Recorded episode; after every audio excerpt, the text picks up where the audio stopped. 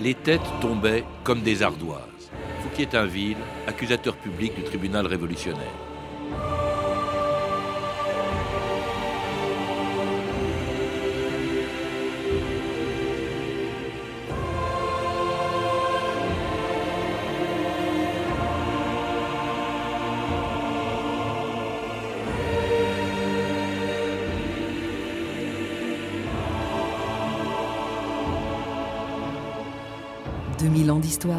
Patrice Gélinet.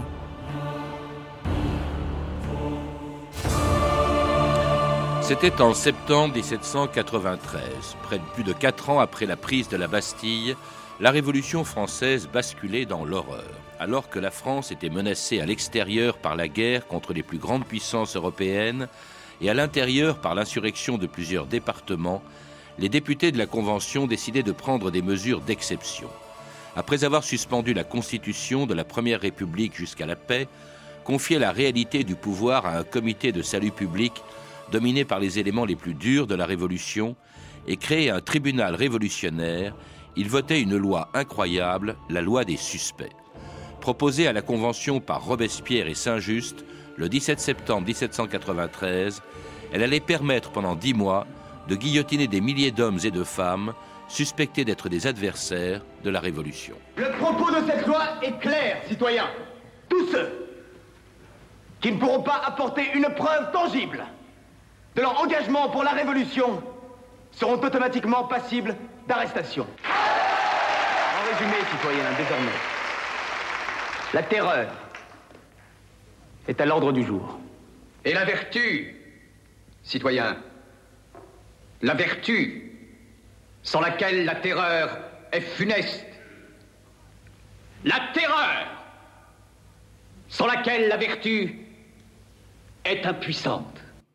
Jean-Clément Martin, bonjour. Bonjour Patrice Gélinet. C'était Robespierre et Saint-Just à la Convention le 17 septembre 1793, le début d'un moment sinistre de l'histoire de France auquel vous venez de consacrer un livre publié chez Gallimard dans la collection Découverte et intitulé La terreur par maudite de la Révolution. Maudite d'abord parce que, vous le rappelez, elle a discrédité pendant longtemps la Révolution et même la République. Oui, là, tout à fait, on va, on va être tout à fait d'accord. La terreur, c'est ce qui, encore aujourd'hui, identifie euh, dans l'esprit de beaucoup de personnes la révolution en quelque chose qui était absolument abominable et euh, qu'il faut, en quelque sorte, combattre. La République euh, a toujours le risque, encore pour beaucoup de Français, de tomber dans une espèce de terreur née de de demandes démocratiques mal contrôlées, on va dire ça comme ça. Maudite aussi parce que, euh, ce, contrairement à ce que euh, disent certains, considérant que euh, la terreur, au fond, était un peu inévitable, que là, quand elle s'est manifestée, euh, c'était de manière spontanée, euh, d'autres disent, en revanche, que ce qui la rend terrible, c'est qu'elle a été voulue, décidée par la euh, révolution qui a mis la terreur à l'ordre du jour euh, et pour en faire au fond un instrument de son pouvoir en quelque sorte. Alors c'est là où je dirais la malédiction est encore bien pire que ce que vous venez de dire parce que dans les extraits que vous venez de, de euh, faire entendre, il y a la dernière phrase qui est absolument juste sur le lien entre la terreur et la vertu qui a été prononcée en, Par Robespierre. par Robespierre en février 1794, mais euh, le- personne, mais absolument personne, n'a jamais prononcé dans l'enceinte de la Convention la phrase suivante Nous mettons la terreur à l'ordre du jour. La terreur n'a jamais été mise à l'ordre du jour. Ce qui a été dit à la Convention le 5 septembre 1793, donc 12 jours avant la loi des suspects, ça a été Barrère disant Vous, les sans-culottes, réclamez que nous mettions la terreur à l'ordre du jour, donc nous décidons que vous aurez la création d'une armée révolutionnaire.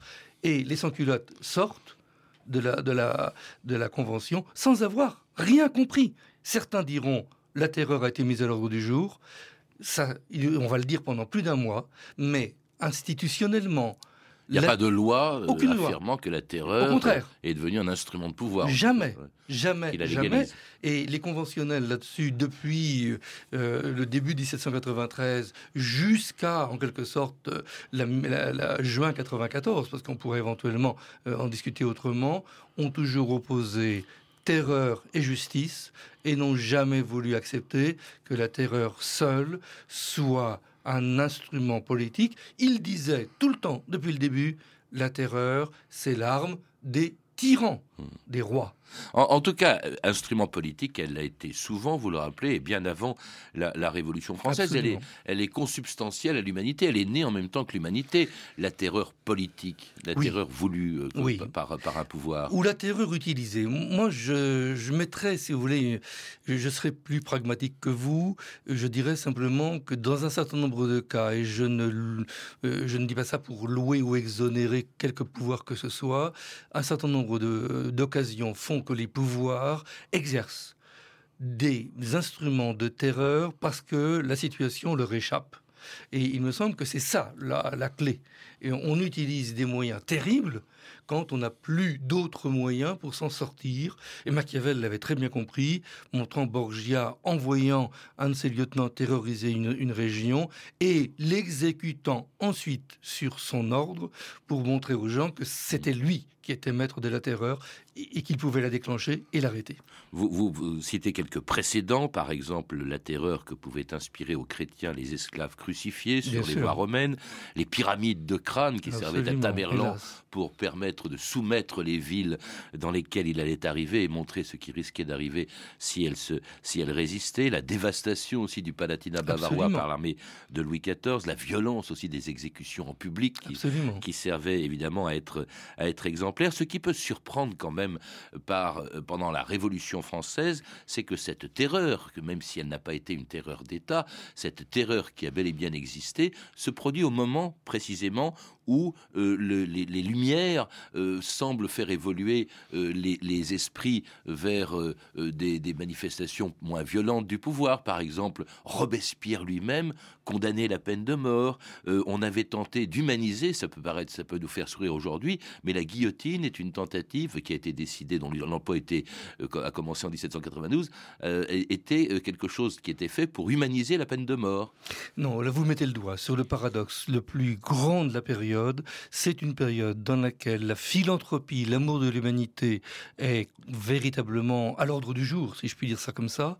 Et dans ce cadre-là, on veut humaniser la justice, et vous avez raison de dire, et ce n'est pas un paradoxe là en revanche que de le dire, l'invention de la guillotine, lorsqu'elle est décidée pour euh, créer le mode d'exécution officiel, est un adoucissement de la peine de mort quand on décide de la garder.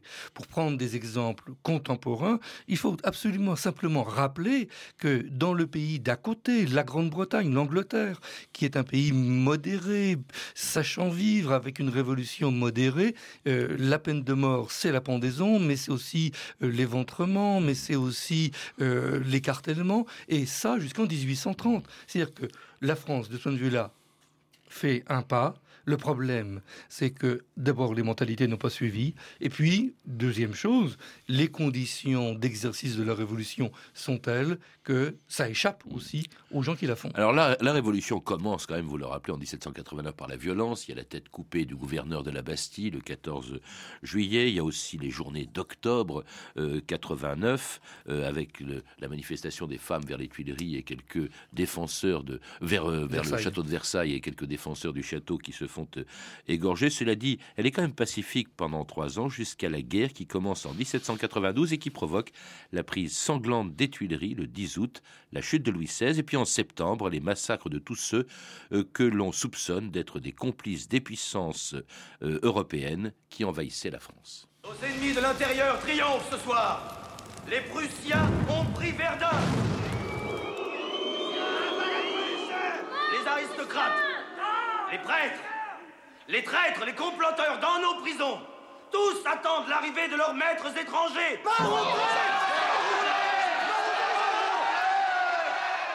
La seule solution, c'est de faire évacuer ce gouvernement vers le sud. Non Ce gouvernement ne quittera pas Paris. Ce gouvernement va rester, se battre et vaincre. Peu importe comment. Peu importe ce que cela coûtera. Et que celui qui osera montrer sa peur sache que la terreur est pire encore. Pour vaincre nos ennemis, nous devons montrer de l'audace, encore de l'audace, et toujours de l'audace, pour sauver la France. Et c'était Danton le 2 septembre 1792, au moment où commençaient des massacres, les premiers massacres importants de la Révolution euh, à Paris, euh, et qui ont fait environ 1000 morts. Alors, est-ce qu'on peut dire que le gouvernement révolutionnaire, à ce moment-là, est responsable de ces massacres? Jean-Clément Martin. Pouvez-vous m'accorder... Peut-on parler de terreur? Oui, oui, voilà. Euh, Pouvez-vous m'accorder de 10 secondes de retour en arrière? Parce que euh, je crois que là, euh, la, la lecture ordinaire, c'est de dire c'est la guerre et cette guerre provoque la terreur. Il me semble qu'il est nécessaire de comprendre que la guerre véritable n'a pas commencé en avril 1792 contre les contre les- l'ennemi étranger, si j'ose dire. Elle a commencé à l'intérieur de la France, à partir de 1790, dans ce que moi j'appellerais une guerre civile religieuse, qui fait que la guerre civile est dans tous les villages, que les premiers morts, 300 morts à Nîmes en deux journées de juin 1790, c'est quand même pas rien. Alors si on se focalise sur Paris, on l'oublie, mais si on regarde l'intérieur du pays. On est en guerre dans la guerre civile. Donc quand la guerre, la vraie, si j'ose dire, la guerre contre l'ennemi et étranger arrive en avril 1792, il me semble qu'il y a quelque chose qu'il faut absolument comprendre parce que c'est fondamental et qui est très difficile à faire admettre, c'est que c'est une guerre d'un type nouveau. C'est une guerre avec des traîtres à l'intérieur le roi et la reine, ce qui pose quand même problème. C'est une guerre aussi qui a comme visée ultime la destruction du régime. Les Français n'ont pas n'ont qu'une alternative, vaincre ou mourir. Et ça, ils le savent.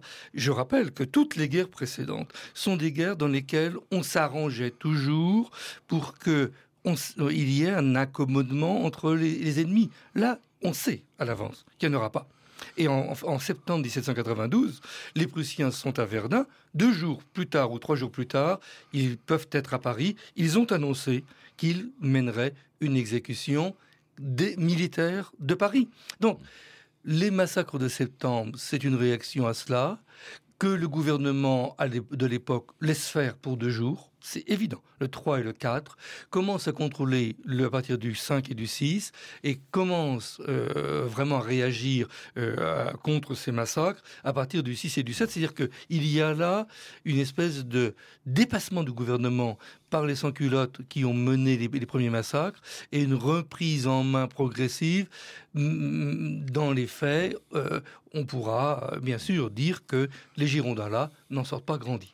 Alors, les Girondins qui étaient un peu les, les modérés dans cette affaire. Alors, je, vous rappelez quand même que ça semble justifier, au fond, cette élimination des ennemis supposés de l'intérieur. Quelques jours plus tard, c'est la victoire française de Valmy, le 21 septembre, jour de la proclamation de la République. Une République qui coupe les ponts, d'ailleurs, avec l'extérieur, en condamnant Louis XVI euh, à mort et en l'exécutant le 21 janvier 93, en créant un tribunal révolutionnaire En le mars 10 mars, 80. un comité de salut public le 6 avril, un gouvernement qui se durcit malgré Valmy. Oui, non, là vous avez complètement raison. Mais Valmy, ça a été une accalmie. Euh, on pourrait revenir sur la, la- la bataille de Valmy. Est-ce que c'est une vraie victoire? Euh, Bon, on va passer sur la bataille. hein. Euh, de fait, ça n'a rien résolu et les menaces sont extrêmement dangereuses, notamment à partir du printemps 93, euh, quand euh, la guerre de Vendée. Euh, vous faites clair, la guerre de Vendée. La gravité de cette guerre, c'est le résultat des dissensions entre les révolutionnaires. Euh, c'est la répression mal conduite qui fait que la guerre de Vendée devient dangereuse. Alors là, c'est une autre guerre, hein, une autre Voilà, guerre qui mais- se déclenche justement voilà. parce qu'il y a mobilisation de 300 000 hommes, ce que refusent euh, les, les Vendéens. Il y a aussi la mort du roi en janvier qui provoque le, le soulèvement de, de la Vendée, euh, et puis l'envoi par la Convention, l'envoi justement dans ces départements de l'Ouest de représentants en mission chargés de rétablir l'ordre. Je tiens à ce que la Convention sache que tous ces ordres sont exécutés avec toute la vigueur qu'elle réclame. Je fais savoir que quiconque refusera de livrer les brigands sera considéré comme suspect. Tout suspect sera jugé dans les 24 heures, et s'il est coupable, exécuté immédiatement. Dussions-nous faire des départements de l'Ouest un grand cimetière national? Et si la survie de la République exige la mort de la moitié des Français, nous les passerons par le glaive. Quiconque aidera, brigands, déserteurs, prêtres réfractaires ou émigrés, tout ennemi de la République subira. Tout ennemi de la République subira le même sort. Bonjour. Adieu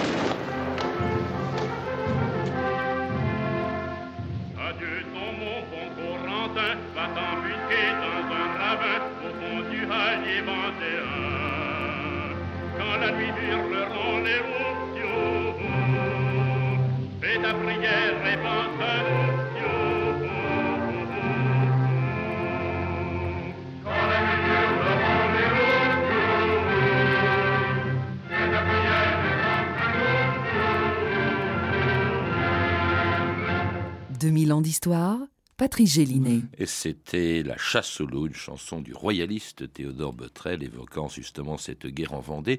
La terreur, elle sait, on l'oublie parfois, était plus violente encore, cette période en tout cas, euh, dans les provinces, vous le disiez à l'instant, et notamment en Vendée, dans cette guerre terrible qui a fait des, des, des dizaines de milliers de, de victimes. 180 000 au moins, 100, oui. ouais, 180 000.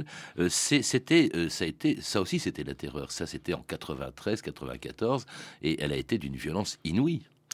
Oui, mais à une condition, c'est que il me semble que il ne faut pas se contenter, et ça, je pense que c'est l'essentiel de ma démonstration, de penser qu'il y a, si j'ose dire, d'un côté les cow-boys et de l'autre côté les Indiens, c'est-à-dire deux camps qui s'opposeraient, quand ce n'est pas vrai, Euh, dans la mesure où euh, il y a bien des contre-révolutionnaires déjà divisés entre eux, mais surtout, si la violence est aussi grande dans des régions comme la Vendée, un peu en Bretagne ou dans la vallée du Rhône, c'est que la division est telle dans le camp des, révolutionnaires entre les sans-culottes, les plus extrémistes certainement, mais qui veulent aussi quelque chose qui soit une république communautaire.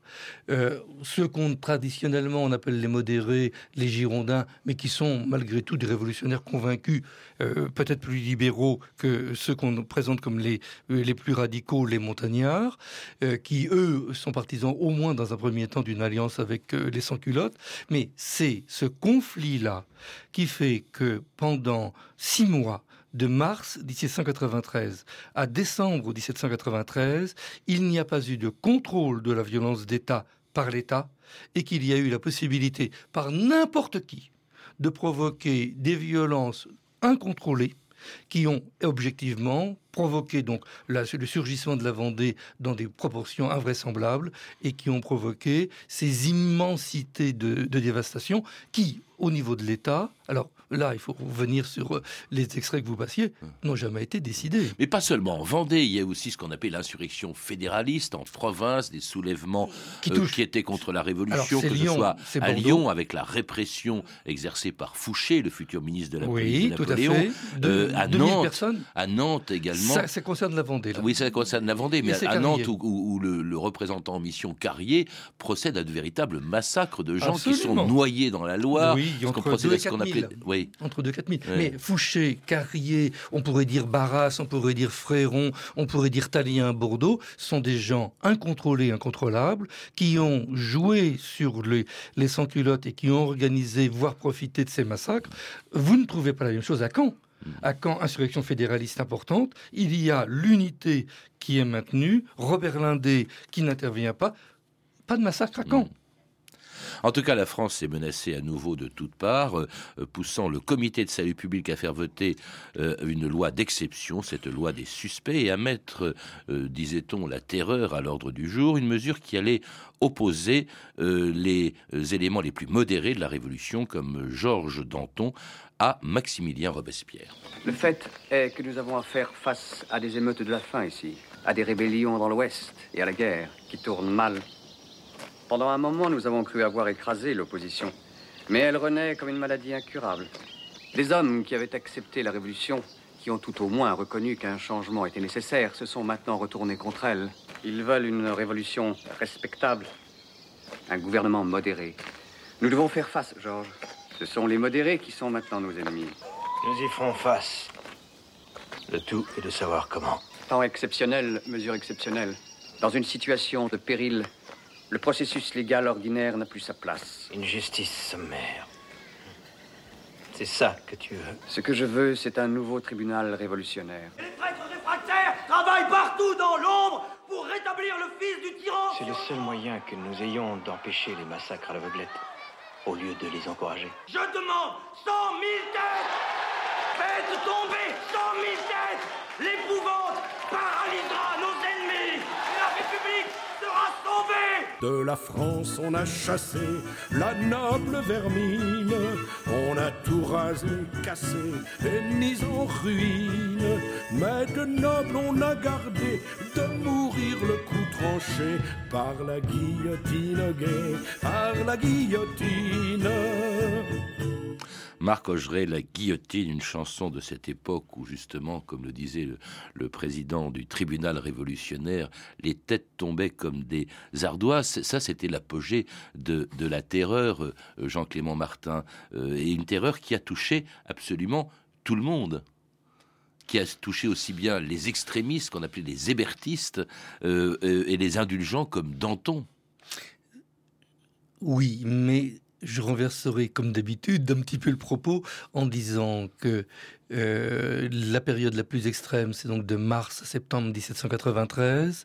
Après 1793, après septembre 1793, c'est le contrôle de la Convention qui s'impose aux sans-culottes et c'est la mise en place d'une révolution morale autour de Robespierre, ce que ses amis ne comprennent plus. Là, c'est le, véritable problème et c'est le début de cette élimination qu'on a encore du mal à comprendre, mais qui est logique dans un jeu de pouvoir où les gens qui sont de part et d'autre, en quelque sorte, de l'axe central d'une révolution morale vont être éliminés avant que ça se retourne contre Robespierre, parce que les autres n'ont pas envie d'une révolution morale, ils ont envie d'une révolution pragmatique. Donc on a là affaire à, à quelque chose qui est une logique interne au gouvernement révolutionnaire qui lui-même réussit à calmer le jeu.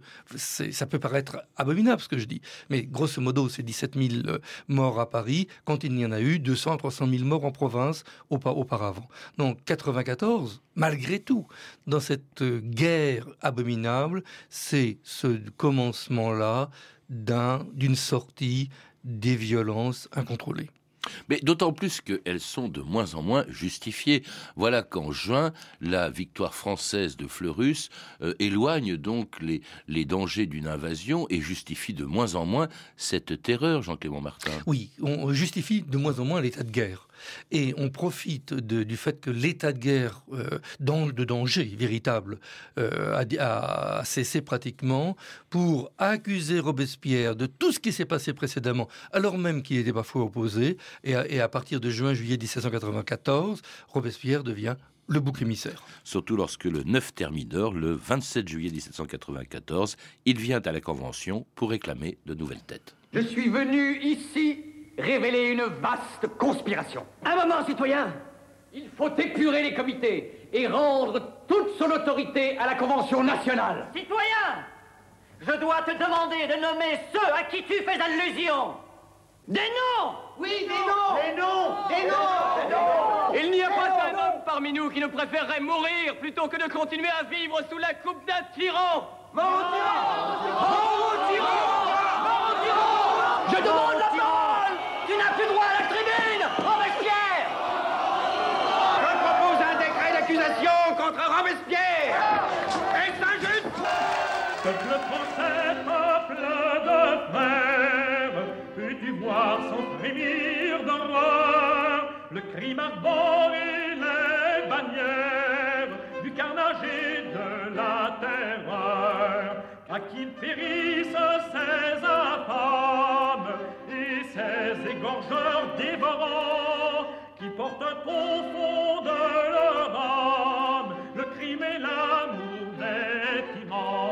Et oui, le ton a changé dans cette chanson, Le réveil du peuple, écrit justement après la chute de Robespierre, qui marque la fin de la terreur. Pas tout à fait, dites-vous, Jean-Clément Martin. Oui, parce que euh, on va dire que tout ce qui s'est passé précédemment va devenir la terreur, que celui qui en est le seul responsable, c'est Robespierre. Et donc ça permet comme ça à ceux qui viennent de prendre le pouvoir au, au, terme d'un coup d'État et de l'éviction d'un rival dangereux. Hein. Et qui eux-mêmes ont du sang sur les mains, ah parce qu'on retrouve Barras, on, retrouve Fouché, on retrouve oh, C'est-à-dire d'anciens représentants en mission qui avaient du sang sur les mains. Là-dessus, il n'y a, pas de division, euh, si j'ose dire. Au contraire, même, euh, Robespierre les, les, faisait rappeler. Euh, Carrier a été rappelé, en quelque sorte, sur l'ordre de Robespierre. Ils étaient ennemis. Bon, je pense qu'il là, on est dans, des jeux absolument abominables, mais qui sont des jeux politiques ordinaires. et donc, Robespierre va devenir le responsable de la terreur. Ça rentrera dans notre mémoire nationale, sauf que dans les faits, les pratiques de violence militaire et de violence d'État après 1795 et surtout après 1797 jusqu'en 1804 vont redevenir les mêmes que celles qui avaient eu lieu en 1793. Mais là, c'est en quelque sorte tu par une mémoire qui ne veut pas accorder d'importance aux gens qu'on réprime dans la vallée du Rhône, aux Italiens euh, ou aux Piémontais ou aux Barbés de Nice, qu'on va en quelque sorte juger et exterminer comme on le faisait des Vendéens précédemment. Et puis il y a eu immédiatement après la chute de Robespierre en 94 ce qu'on appelle la terreur blanche, c'est-à-dire les, les, victimes de la terreur, des vengeances tout simplement. Mais vous, vous noterez que la terreur blanche n'existe que dans la vallée du Rhône où les vengeances se, se produisent entre les différentes factions de révolutionnaires plus qu'entre révolutionnaires et contre-révolutionnaires, et que dans l'Ouest, au contraire, où il va y avoir euh, une espèce de pacification, en quelque sorte, de fait qui se produit, il n'y aura pas de terreur blanche. Ce qui est quand même quelque chose d'assez paradoxal et qui permet bien de comprendre que les, les jeux factionnels ont été beaucoup plus importants et déterminants que des jeux idéologiques qui auraient divisé la France en deux. Est-ce qu'on peut dire que la, terreur pouvait être justifiée quand même par ce qui se passait, par cette menace extérieure qui disparaît pratiquement après Fleurus, par les menaces intérieures que, que représentait la, guerre de Vendée, l'insurrection d'un certain nombre de provinces, et que sans cette terreur, eh bien, euh, il fallait cette terreur au fond pour sauver la révolution? Moi, je, je, vous, je vous dirais, je vous proposerai deux réflexions pour terminer. La, la première, c'est de franchir à nouveau la Manche et d'aller voir ce qui se passe entre 1798 et 1800, quand les Anglais, devant la rébellion irlandaise, engagent des mesures qui sont absolument terribles et qui sont exterminatrices dans le sud de l'Irlande. On est bien là dans des mesures qui ressemblent très exactement à ce qui s'est passé en Vendée quand un gouvernement est dépassé par les événements et quand un gouvernement veut rétablir la paix par tous les moyens. Et la deuxième réflexion, c'est qu'effectivement, là, on est bien dans une période plus de guerre que dans une période d'idéologie politique. Et c'est ça qu'il faut comprendre pour faire basculer notre compréhension de la Révolution. Et de la terreur. Merci Jean-Clément Martin. Je rappelle donc que vient de paraître chez Gallimard, dans la collection Découverte, votre dernier livre, La terreur, par maudite de la Révolution. Vous avez pu entendre des extraits des films suivants Chouan de Philippe de Broca, disponible en DVD chez Studio Canal, et La Révolution française, les années terribles de Richard Effron, publié en DVD chez TF1 Vidéo. Toutes ces références sont disponibles par téléphone au 32 30, 34 centimes la minute ou sur le site franceinter.com. C'était 2000 ans d'histoire, la technique Pierre-Yves de Rollin et Loïc Frapsos, documentation et archives Camille Pouc-Jalaguier, Frédéric Martin et Franck Olivard, une émission de Patrice Gélinet réalisée par Jacques Sigal. Demain, dans 2000 ans d'histoire, celui qui a aboli l'esclavage dans les colonies françaises, Victor Schulcher.